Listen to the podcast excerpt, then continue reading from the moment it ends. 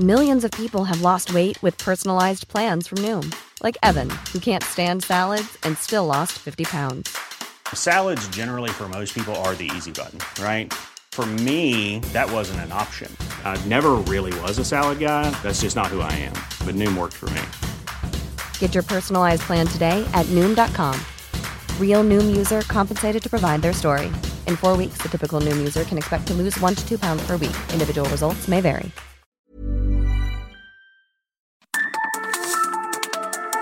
Las coordenadas de la información. Con Alejandro Cacho.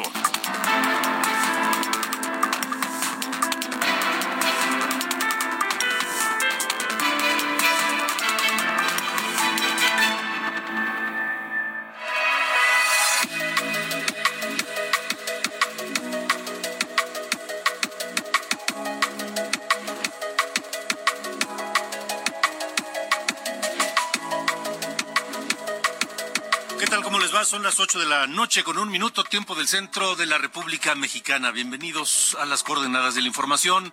Este jueves 13 de julio de 2023. Yo soy Alejandro Cacho y les saludo a nombre de este equipo con eh, Diana Bautista en la jefatura de información, Ángel Arellano en la producción y Ulises Villalpando en los controles. Saludamos a quienes nos escuchan a través de la cadena nacional de Heraldo Radio en todo México y a quienes nos siguen también a través de Now Media Radio en los Estados Unidos.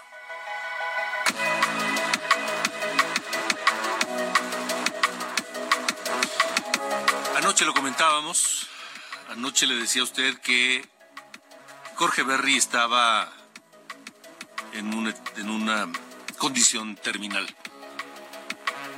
Hoy por la tarde, 5 de la tarde con algunos minutos, Jorge Berry falleció.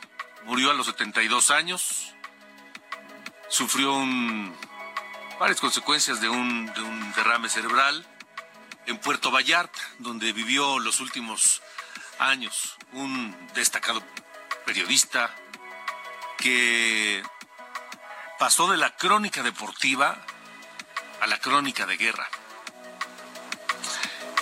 que participó en eh, coberturas históricas a nivel global, que se distinguió desde joven por varias cosas.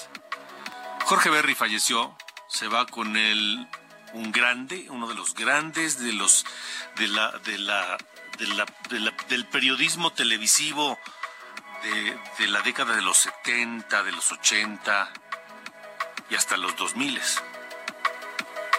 Un abrazo a su familia y un abrazo al buen Jorge donde quiera que se encuentre.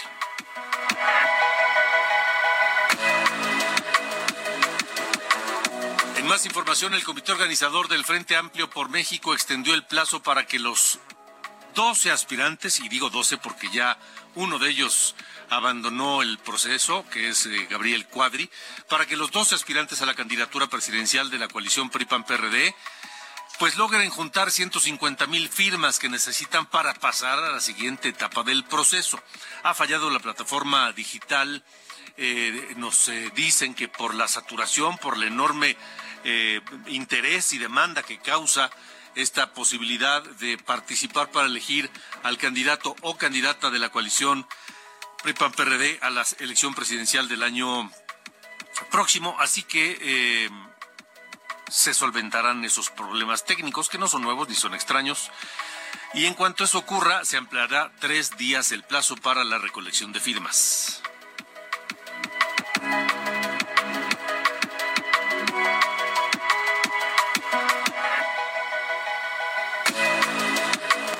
También les comento que el, uh, el Tribunal Electoral ordenó a la Comisión de Quejas del INE hacer un nuevo análisis de las giras de los uh, aspirantes de Morena a la candidatura presidencial, quienes fueron denunciados por el PAN y por Jorge Álvarez Maínez, diputado de Movimiento Ciudadano, por actos anticipados de campaña. Este tour de las corchulatas es un acto anticipado de campaña. Lo estaré platicando con el doctor Javier Martínez Reyes, investigador del Instituto de Investigaciones Jurídicas de la UNAM. Así que con esto y más comenzamos esta noche las coordenadas de la información.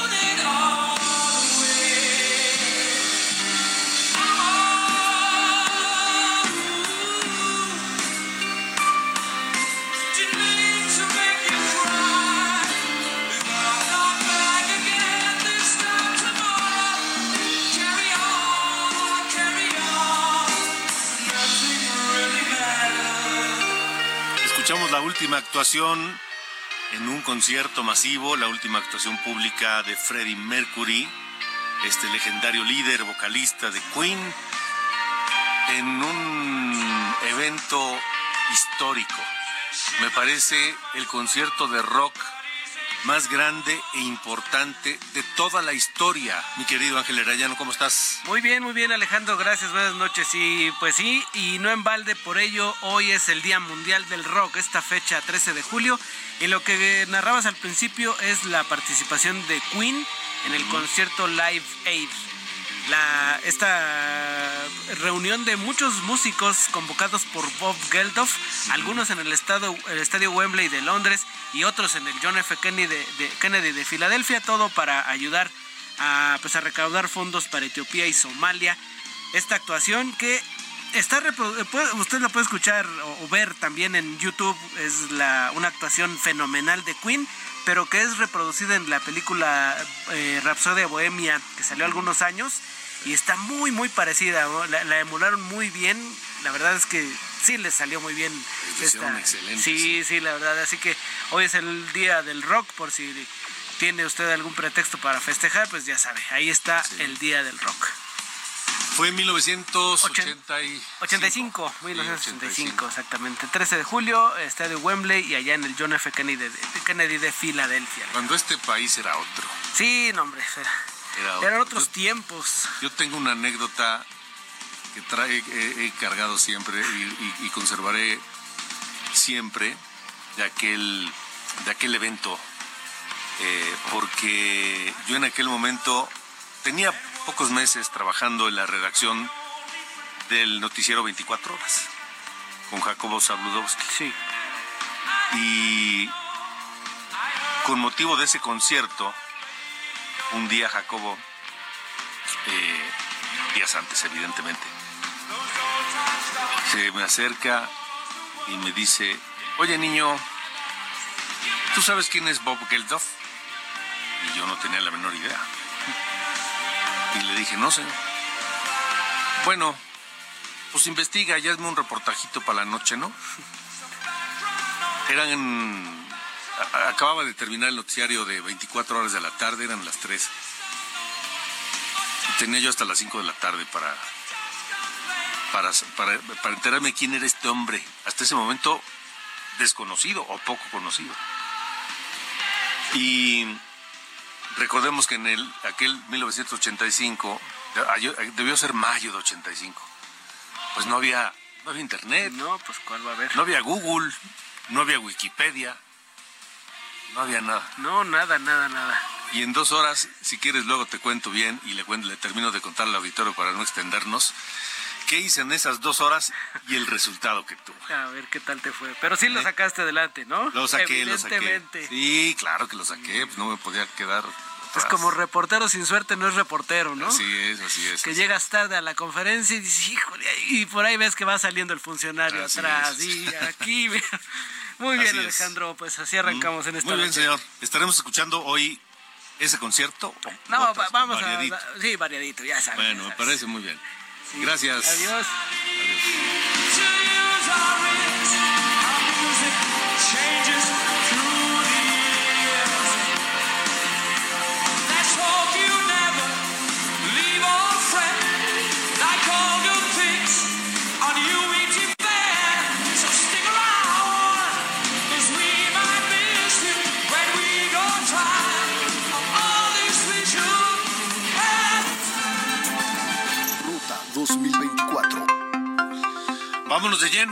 ruta 2024 que Heraldo Media Group ha trazado y sigue escrupulosamente paso a paso de todos los personas y partidos, organizaciones políticas, así como autoridades y el propio gobierno que están concentrados y en pos de la carrera presidencial. Ayer Enrique de la Madrid estuvo en este espacio y nos platicó que los aspirantes a ser el, él o la responsable del Frente Amplio por México deberán recopilar al menos 150 mil firmas de simpatizantes en al menos 17 entidades del país y eso será su pase para la siguiente fase del proceso a fin de elegir a uno solo. Para ello se habilitó una plataforma digital que es www.frenteampliopormexico.org.mx, pero debido a la altísima demanda e interés que provocó que ha, que ha despertado este proceso, eh, este sitio pues no aguantó, se cayó, se saturó y a través de un comunicado el comité organizador del proceso decidió ampliar el plazo de recolección de firmas de estos aspirantes hasta el 8 de agosto. Uno de ellos es eh, uno de los integrantes del comité organizador del Frente Amplio por México, es Marco Baños, ex consejero electoral. A quien saludo, Marco, ¿cómo te va? Buenas noches. Alejandro, buenas noches. Un saludo para el auditorio también. Hay dos maneras de ver esto que ocurrió, que además no es raro, no es nuevo y era hasta cierto punto previsible. Es decir, que al lanzar esta plataforma digital pues, se cayera. Pues mira, te agradezco que lo digas en, esos términos. Hay eh, sistemas eh, electrónicos, por ejemplo, Ticketmaster, que de repente tiene saturación de demandas y que finalmente no, no funciona. Esta es una, eh, una plataforma que se diseñó a partir de el momento en que se instaló el comité organizador del evento. Estamos hablando de, de un desarrollo que tiene menos de 15 días que evidentemente estaba eh, está diseñado pues para recibir todas las eh, firmas, las simpatías que, que van teniendo los, los aspirantes, pero eh, efectivamente ayer lo echamos a volar, hicimos una serie de pruebas en la en el transcurso de la tarde con los aspirantes, fueron varios de ellos en persona y muchos representantes también de, de los propios aspirantes, y estaba funcionando, digamos, la, la plataforma, pero en el momento que la abrimos al público, como bien lo mencionaste, eh, Alejandro, pues hubo eh, miles y miles de solicitudes de acceso para registrarse y eso saturó, aletargó el funcionamiento de la plataforma. Eh, se estaba teniendo una cantidad de minutos muy grande para poder ingresar a los registros y entonces la empresa nos consulta esta situación, nos informa y nos dice la empresa que necesita ampliar la capacidad de la plataforma. La está haciendo crecer en más o menos en un 500%, para poder atender eh, eh, todas las demandas, todas las solicitudes que se nos presenten para que las personas presenten sus firmas de apoyo directamente a un aspirante o simplemente se registren en la lista total de, personas que quieren participar. Y por supuesto, para evitarle alguna situación este, de, falta de tiempo para eh, poder recoger todas las firmas, pues se ha ampliado el plazo que originalmente Ay, 5 de agosto para los para los este aspirantes. Ahora lo hemos ampliado hasta el 8 de agosto. Me parece muy bien. Y decía yo que hay dos maneras de ver esto y de, y de, y de interpretarlo. Una es, mmm, ya ven, la oposición no puede ni organizar un sitio digital para recabar firmas. La otra, la otra es, ha despertado tanto interés que ocurrió lo que ha pasado en otras ocasiones con muchas otras plataformas que no han soportado la enorme carga de, personas interesadas en participar. Mira, lo, lo, dices bien, en la acera de enfrente van a decir que este que no funcionó, que el sistema se cayó, que ya sabes los paralelismos que luego luego tienen desde las propias mañaneras. Pero la realidad de las cosas es esta que te estoy describiendo. Hubo poco tiempo para el diseño de la plataforma, para hacer las pruebas del llamado estrés, es decir, ver cómo funciona con la demanda masiva. Y lo tuvimos que hacer sobre la marcha, entonces eh, se está haciendo el ajuste. No se trata de un de un asunto donde la plataforma ya no sirvió, donde la plataforma es este no es adecuada para el ejercicio que se quiere hacer. Por fortuna el diseño arquitectónico, según nos ha informado la empresa, pues es adecuado y simplemente lo que se está haciendo es hacerla crecer. Ya si se quiere ver este en el ejercicio de eh, la construcción del Frente Amplio por México, que las cosas no están funcionando, pues eh, eh, ya será en los esquemas de, descalificación, de desgaste el que quiere someter, empezando por el presidente y muchos otros personajes de la Cuarta Transformación a este ejercicio y a quienes participan aquí. Pero yo lo que te diría como organizador, lo que veo es que simplemente se trató de una demanda masiva, muchas más personas de las que pensábamos iniciarían eh, presentando solicitudes fueron las que intentaron acceder y pues saturaron este eh, la capacidad de la plataforma, pero en unas horas más estará funcionando al 100% con una eh, ampliación de su capacidad para atender las solicitudes y creo que a partir de mañana te podremos informar mejores resultados, mi estimado Alejandro. De acuerdo, Marco, pues estaremos muy atentos, por supuesto, e insisto, este, esto no es la primera vez que pasa, no será la última, eh, y, y en aras de la transparencia me parece sano que se esté ventilando, que se explique y que se amplíe el plazo para el propósito de recabar firmas, ¿no? Sí, vamos a dar datos concretos de eh, cuál, cuánto fue la cantidad de personas que quisieron entrar, que no lo pudieron hacer. Iremos informando también pues el, funcionamiento de manera cotidiana de la propia, propia plataforma y le daremos a todas las personas las garantías de una adecuada protección de sus datos personales. No es, y lo has dicho con toda precisión, eh, Alejandro, la primera plataforma que sufre eh, estas situaciones derivadas de la demanda masiva que, que se tienen. Y creo que también hay que ver eh, desde la perspectiva positiva, como también lo apuntas tú. Qué bueno que, exista eh, la posibilidad de que las personas eh, estén interesadas y que no tengamos un esquema monocromático como teníamos hasta hace unos días, sino que ahora en la sociedad mexicana empieza a haber algunas opciones para poder definir lo que será en el 2024 uno de los procesos más importantes para nuestro país, que será la renovación de la presidencia de la República. De acuerdo. Mi querido Marco Baños, te agradezco que nos hayas acompañado esta noche. Gracias, Alejandro. Un saludo para todas y todos. Hasta luego. Hasta luego. Buenas noches. Mire, les decía que pues ya son 12 y no 13 quienes aspiran a esta representación del Frente Amplio por México, porque hoy el diputado del PAN, Gabriel Cuadri, pues decidió no seguir en el proceso y argumenta que el PAN lo invitó a formar parte del equipo de especialistas que integrará el proyecto de nación en materia de medio ambiente, sustentabilidad y cambio climático, que, que, es el fuerte del propio Gabriel Cuadri. Así que ya no son 13, son 12 los que aspiran a esa posición y que continúan en el proceso, por lo menos hasta este momento. Ahora, 150 mil firmas, para algunos será mucho para otros no. Pero es solo parte de un proceso, porque luego vienen distintos debates, que eso a mí me parece muy, no solo me gusta, sino me parece muy útil. Me gusta porque, por distintas razones, porque exponen cada uno sus ideas, sus propuestas, sus, sus análisis, pero además se les ve reaccionar. Es muy importante cómo un individuo puede reaccionar ante la presión, ante una situación que le pueda hacer perder los estribos. Eh, en fin, me parece muy importante. Bueno, eh, debates y luego una encuesta y una votación con urnas y todo, para que quienes decidan participar puedan emitir su opinión y que cuente. En fin, son las eh, ocho con dieciocho, de la noche con dieciocho minutos, tiempo del centro de la República Mexicana. El Pleno de la Suprema Corte de Justicia consideró que el Senado de la República fue omiso al no designar a los comisionados que faltan del INAI. Diana Martínez.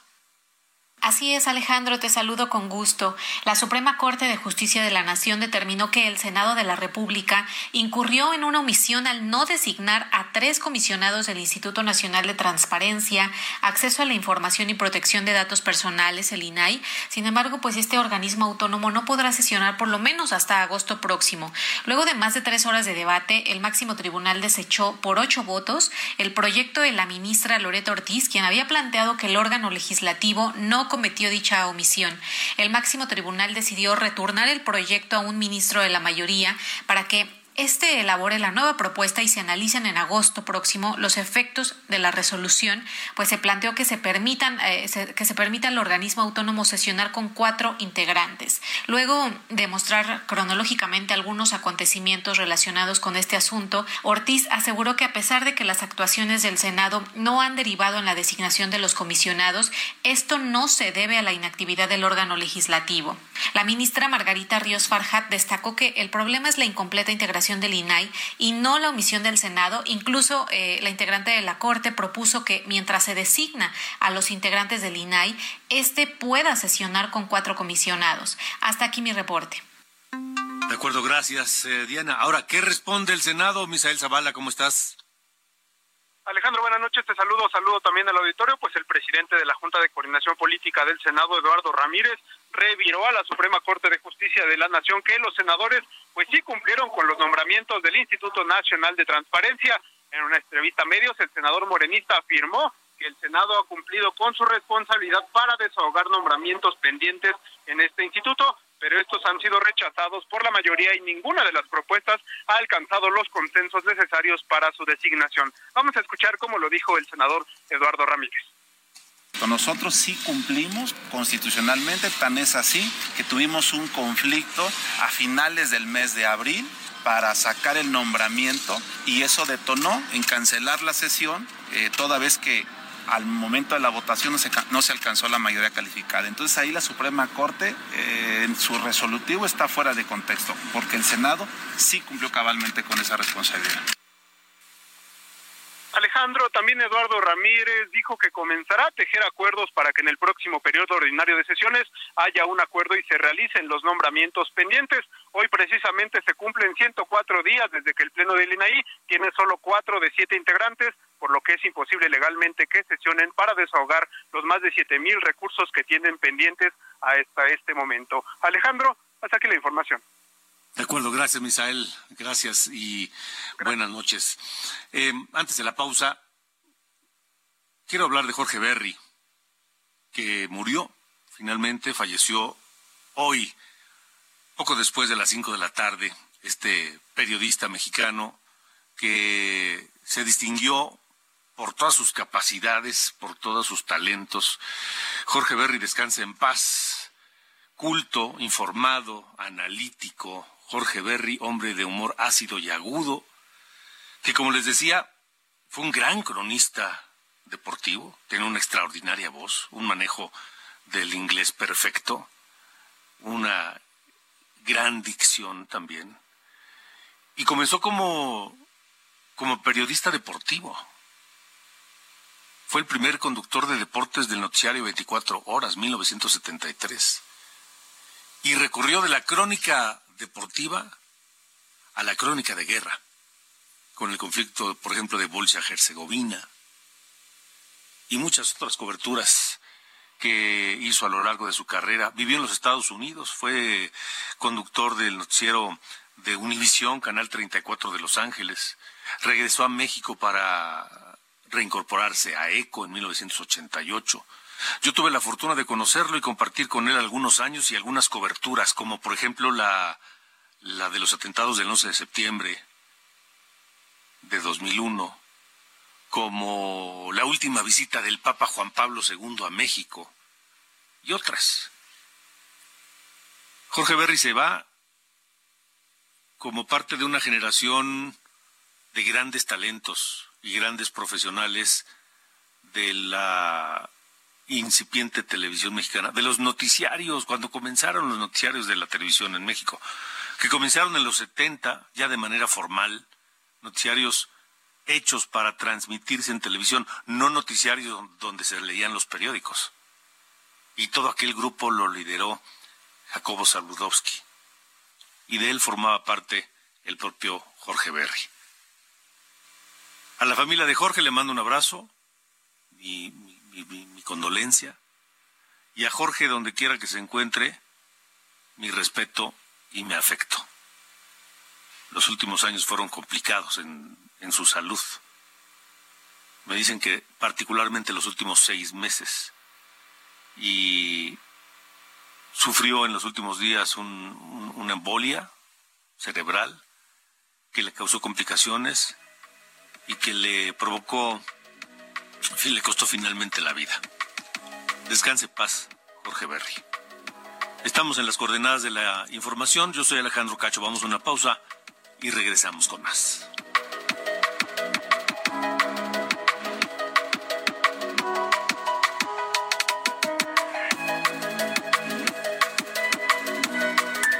Alejandro Cacho en todas las redes. Encuéntralo como Cacho Periodista. Las coordenadas de la información. Con Alejandro Cacho.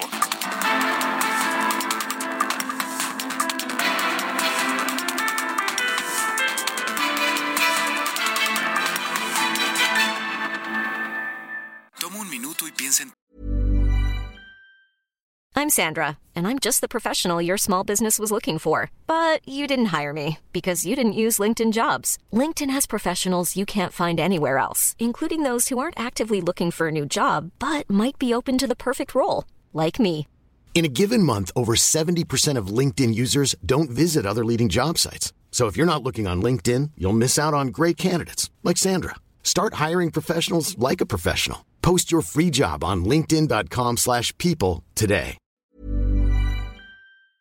Momento favorito. Esas vacaciones en familia, por ejemplo. Ahora piensa en las empresas y en los empleos que hay detrás. El de Juan que conduce autobuses, el de Mari que trabaja en el restaurante. Empresarios y colaboradores trabajamos para que a todos nos vaya mejor. Cierto. Radio y Televisión Mexicanas. Voz de las empresas. Consejo de la Comunicación.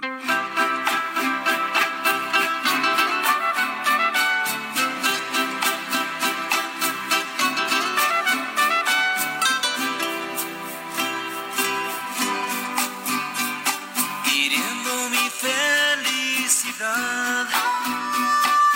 alejo a petición de tu orgullo. Me iré, aunque eres mi necesidad.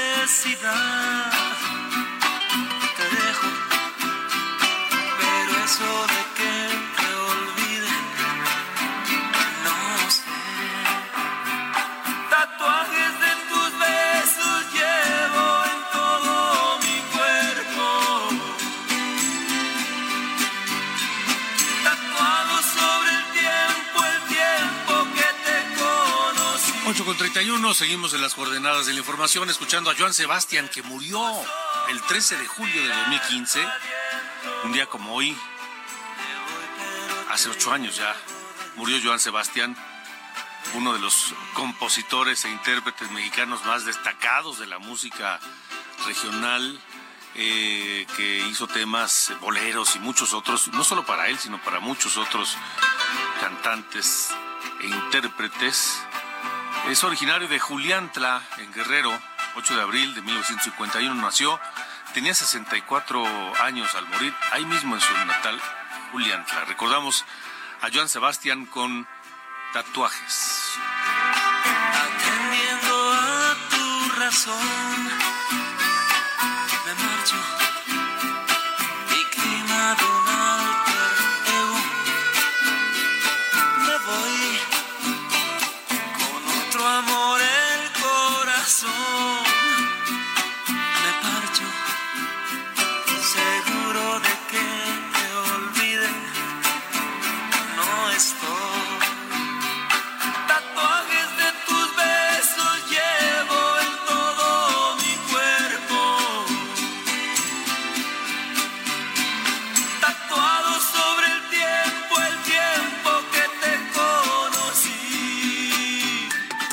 Alejandro Cacho en todas las redes. Encuéntralo como Cacho Periodista. Buenas noches, soy Diana Bautista y les saludo con el resumen de noticias. El presidente Andrés Manuel López Obrador calificó como una emboscada y una trampa el ataque con explosivos en Tlajomulco de Zúñiga, Jalisco, en el que murieron cuatro elementos policíacos y dos civiles, y aunque reconoció que este tipo de ataques se han incrementado, rechazó que se trate de terrorismo. En Ciudad Juárez, Chihuahua, un explosivo con forma de misil de 50 centímetros fue localizado debajo de un árbol de un parque infantil de la colonia Colinas, por lo que autoridades montaron un operativo para retirar el artefacto. En Querétaro, la Fiscalía General de la República capturó al ex militar Francisco Narváez Pérez por el delito de desaparición forzada relacionado con el caso de los 43 normalistas de Ayotzinapa. En la Ciudad de México fue detenido Luis Ángel N., otro de los asaltantes de la joyería Berger en Plaza Antara, informó el secretario de Seguridad capitalino Omar García Harfuch. En Florida, el ex alguacil del condado Maricopa, Joe Arpaio, reconocido por ser una voz antimigrante en Arizona, informó que presentó una demanda civil por difamación en contra del ex canciller y aspirante presidencial Marcelo Ebrard por decir que el ex alguacil facilitó el asesinato de migrantes y fue responsable del contrabando de armas desde Estados Unidos a territorio mexicano. Finalmente, los actores de Hollywood irán a huelga uniéndose a guionistas en una acción conjunta no vista en seis décadas que amenaza con paralizar casi por completo la industria del cine y de la televisión estadounidense. Estas fueron las noticias de este jueves. Buenas noches.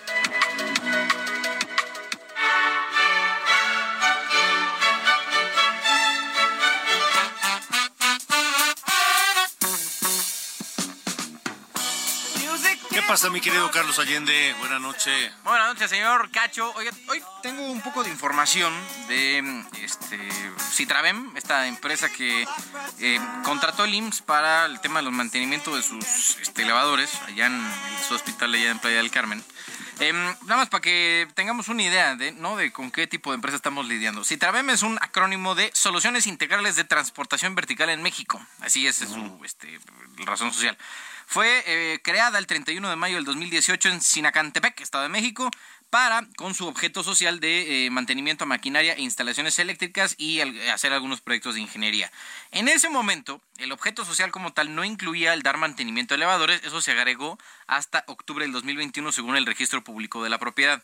Pero al IMSS le valió pinole y en 2019 eh, le dieron su primer contrato con el gobierno federal, apenas ocho meses de haber sido creada y desde entonces le han entregado 27 contratos por un total de 31 millones de pesos.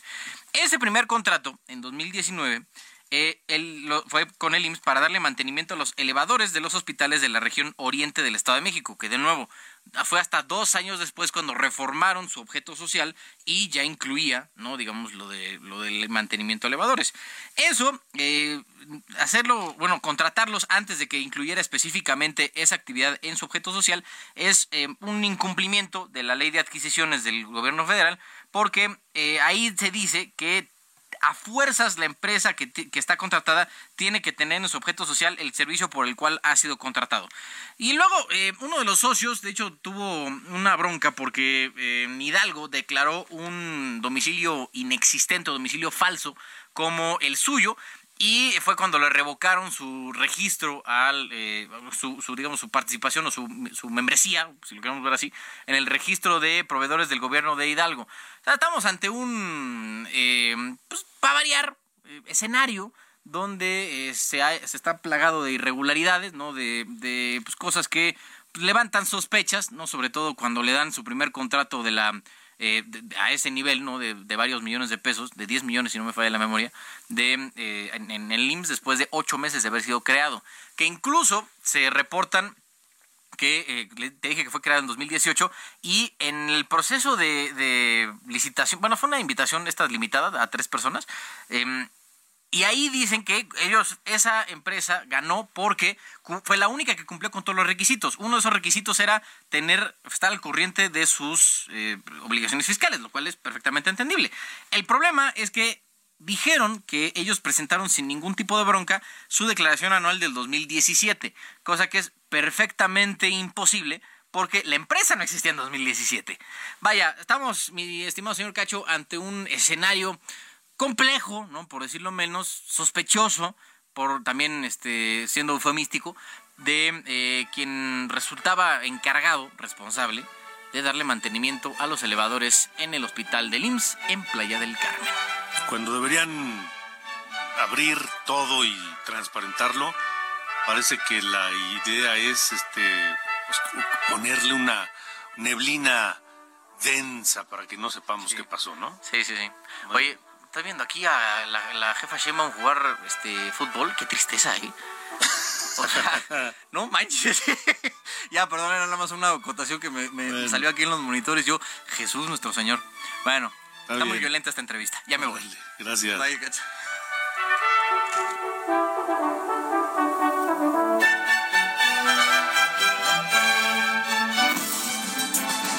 Ruta 2024.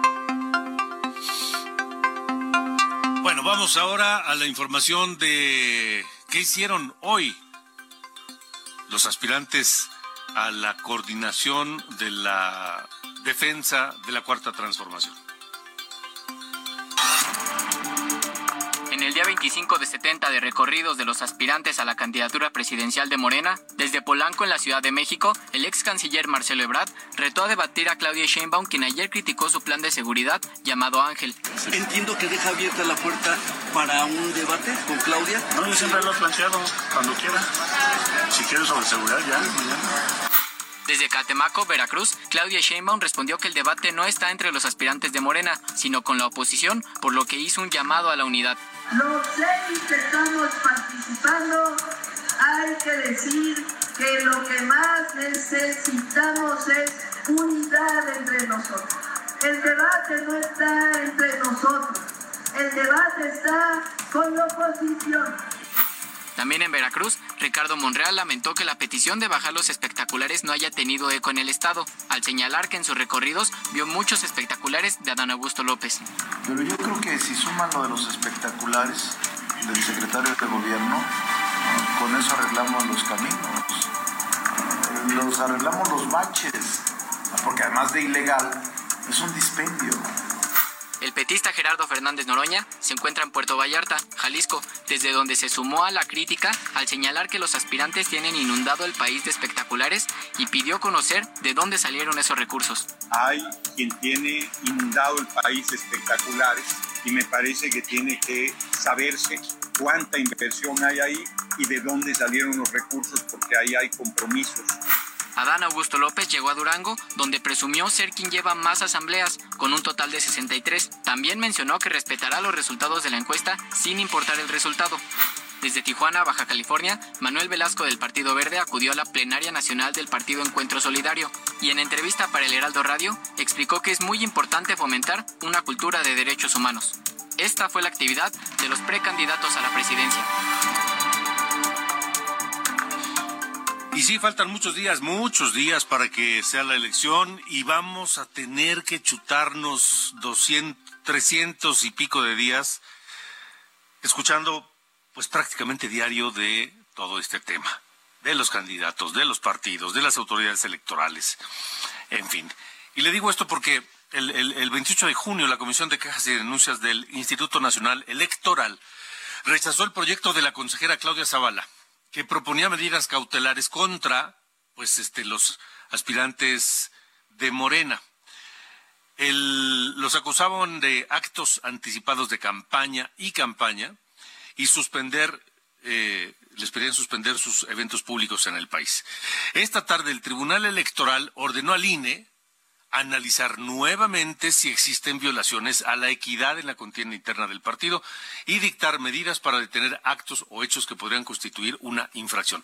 Saludo esta noche al investigador del Instituto de Investigaciones Jurídicas de la UNAM, Javier Martínez Reyes, que nos acompaña. Gracias por estar aquí. Buenas noches. Hola, ¿qué tal? Buenas noches, Alejandro. Como siempre, un gusto hablar contigo y obviamente con todas las personas que nos escuchan. Igualmente, Javier. Bueno, ¿cómo ves esta decisión del tribunal? Pues mira, yo, yo creo que es una decisión eh, muy lamentable, eh, Alejandro, porque nos deja un poquito, pues como en un escenario donde la ley importa muy poco, ¿no? O sea, es decir, como tú ya mencionabas, en un primer momento hubo una denuncia, ¿no?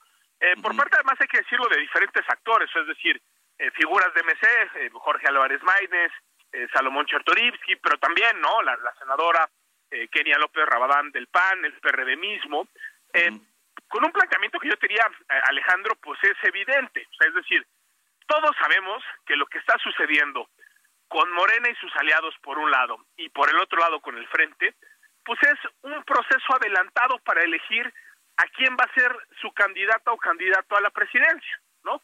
Eh, Claudia Sheinbaum, Marcelo Ebrard, eh, Adán Augusto por un lado, ¿no?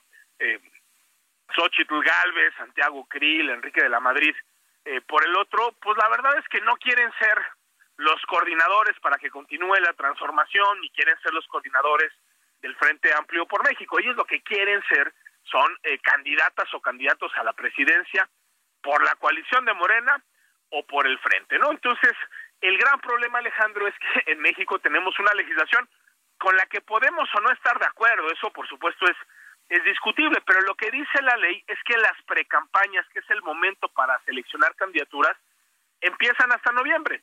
Y aquí como el presidente de la República adelantó el proceso interno, de Morena y la oposición no se quiso quedar atrás, lo que estamos viendo es una simulación.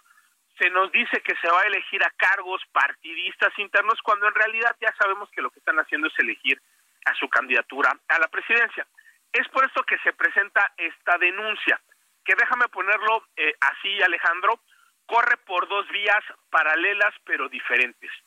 Hay una primera vía, que es el de las medidas cautelares. Y ahí lo que se solicitó en el caso de Morena es que se le pusiera un freno a esa simulación, porque sabemos que esto es un proceso simulado para elegir a la candidatura eh, a, la, a la presidencia. Y ahí lo que desgraciadamente resolvió la Comisión de Quejas y Denuncias, como bien dices, rechazando una buena propuesta, creo yo, de la consejera eh, Claudia Zavala, fue que no, que había que cerrar los ojos, pretender que esto es un proceso interno de Morena para elegir un cargo eh, partidista, y lo que dijo la comisión fue, a mí no me toca decidir si esto es un acto anticipado de campaña o no, eso es algo que tiene que resolverse en la otra vía, que es la vía de los procedimientos administrativos sancionadores y que le toca resolver a Alejandro al Tribunal Electoral, pero a una sala especializada en estos temas, la sala regional especializada. Entonces, ¿qué es lo que hace la Comisión de Quejas? Patea el bote, se lava las manos, dice, yo no voy a resolver esto, y sí, fija algunas reglas mínimas que la verdad son muy difíciles de cumplir, porque lo que dice la Comisión es, esas personas que aspiran al cargo interno de Morena no pueden hacer propuestas de campaña, no pueden pedir el voto, no pueden acceder al radio y a la televisión, no pueden dar declaraciones con tintes electorales. Pues caray, lo que hemos visto las últimas semanas es evidentemente propuestas electorales, llamados al voto en la elección interna, eventualmente para el 24, dicen que van a ganar la elección del próximo año, es decir, esas medidas que se fijaron, la verdad es que van a ser muy difíciles de cumplir. Y quien tenía la oportunidad de decirle al INE, a esa comisión de quejas y denuncias, que había actuado mal, era la sala superior del Tribunal Electoral.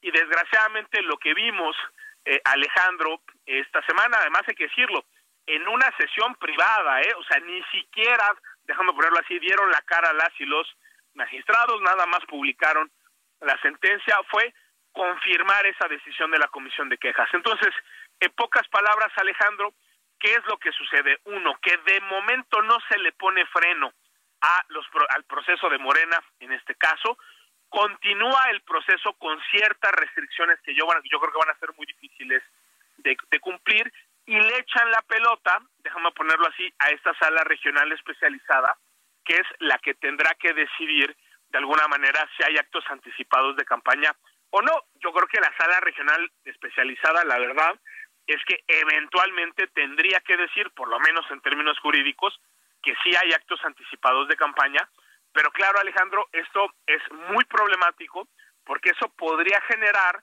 que eventualmente las personas que sean seleccionadas en estos procesos internos pierdan la posibilidad de ser registrados, ¿no? Entonces, es, déjame ponerlo así, como si en un partido de fútbol se comete una falta flagrante, ¿no? Y el árbitro se hace de la vista gorda y dice, no pasa nada, y luego piden que se revise en el bar y en el bar se ve perfectamente que hay una falta y aún así se mantiene la decisión de no intervenir. ¿Cuál es el gran problema, Alejandro? Pues que sigue un partido muy adelantado, que se van a cometer muchísimas otras faltas, que existe la duda si los árbitros van a sacar las tarjetas o no, si van a marcar las faltas o no, o los penales o no. Y aquí el gran riesgo, Alejandro, pues es que este proceso electoral adelantadísimo se salga de control y en algún momento los árbitros electorales pierdan pierdan credibilidad. Eso yo creo que es un escenario malo para Morena, para el para, su, su, coalición y sus partidos aliados y también para la oposición. Eso, eso es un poco lo que pasó. Mira, tengo información de última hora, dice la Comisión de Quejas de Línea aprobó medidas cautelares para que López Obrador se abstenga de hacer comentarios contra aspirantes presidenciales al proceso de 2024. Eh, le da la razón a Xochitl Gálvez por lo que el presidente deberá eliminar las mañaneras donde habla de la senadora. Además, tendrá que abstenerse de opinar sobre las elecciones de 2024. Va a tener que eliminar las mañaneras de la última semana o semana y media. ¿Qué opinas, eh, Javier? No, a ver, a, a, mí, a, mí esa, Alejandro, sí me parece una decisión, eh, digamos, correcta. Eh, tú imagínate nada más, o sea, el, presidente, el hoy presidente López Obrador, eh, cuando era jefe de gobierno y, candidato, ¿cómo se quejó de esa intervención de Vicente Fox en la elección de 2006? Sí, de ahí salió el, el, clásico Cállate Chachalaca, de ahí, de ahí salió. El, el, Cállate Chachalac. Bueno, a ver, la validez de la elección de 2006, Alejandro, estuvo en riesgo por esa intervención indebida del presidente Fox, que comparado con las declaraciones del presidente, son nada. Tú, tú te recordarás, Vicente Fox, ¿no? Con estas metáforas espantosas de, bueno, hay, hay, hay que eh, mantener el caballo, pero cambiar el, el, Es decir, incluso Vicente Fox trataba de, de ser cuidadoso. No, aquí el presidente López Obrador eh, no actúa como jefe de Estado, habla como líder eh, de, partido, parece el jefe de la campaña de, de Morena. Su intervención no solo es inconstitucional, es una intervención eventualmente, Alejandro, que podría la elección de 2024. Eso podría generar, si el efecto es lo suficientemente grande, en, una nulidad. Es una irresponsabilidad eh, brutal. Eh, pero claro, pues aquí el gran, el, gran problema, Alejandro, es que los árbitros tienen que ser creíbles, ¿no? y cuando un árbitro ante una falta evidente no saca la tarjeta y a la siguiente jugada donde sí hay una falta, sí la saca, pues hay un cuestionamiento de por qué no marcaste el anterior y sí marcaste este. Entonces, yo creo que qué bueno que la Comisión de Quejas y Denuncias no eh, toma esta determinación. Yo lo que diría, aquí el riesgo es que si no aplican de nueva cuenta, no nadie les está pidiendo que decidan a favor o en contra de un partido, nada más que apliquen la Constitución y la ley.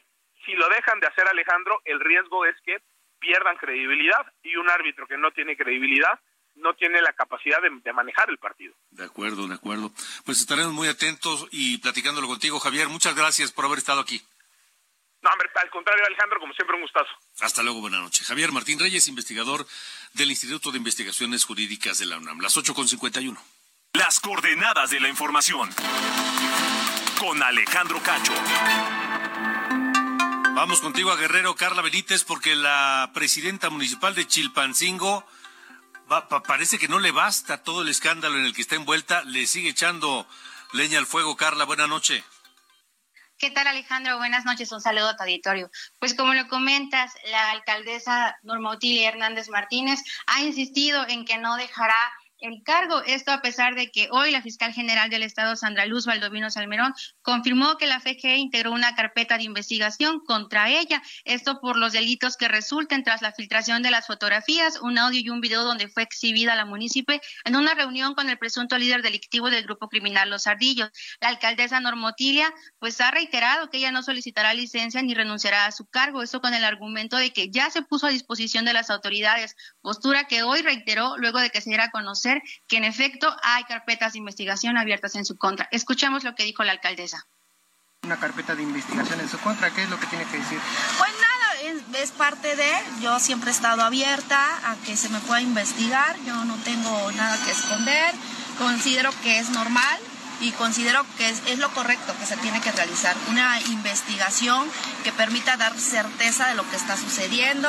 Y yo lo he dicho, yo al contrario me puse a disposición, incluso como son delitos del fuero eh, federal, pues de la Fiscalía General de la República, que permita pues hacer toda esta investigación y que me vinculan en estas situaciones.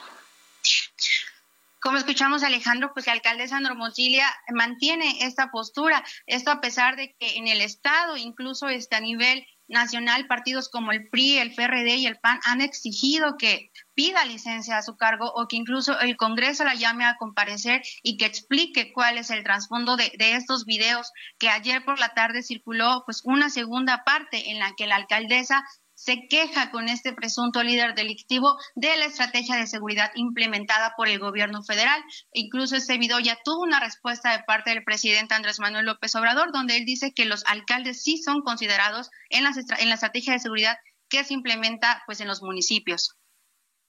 De acuerdo, Carla Benítez, gracias por el reporte. Buenas noches, Alejandro. Hasta luego, buenas noches.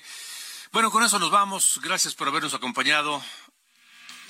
Terminamos con música, por supuesto, de este español madrileño que nació el 13 de julio de 1957 y que junto con Antonio García de Diego ha trabajado en distintos temas, por ejemplo, para Joaquín Sabina. Estoy hablando ni más ni menos de Pancho Varona. Y los dejamos con este tema, conductores suicidas. Así nos vamos. Pásenla bien, buenas noches y hasta mañana. Pero creo que de un tiempo a esta parte deslizado al lado marrón. Que eras un maestro del difícil arte.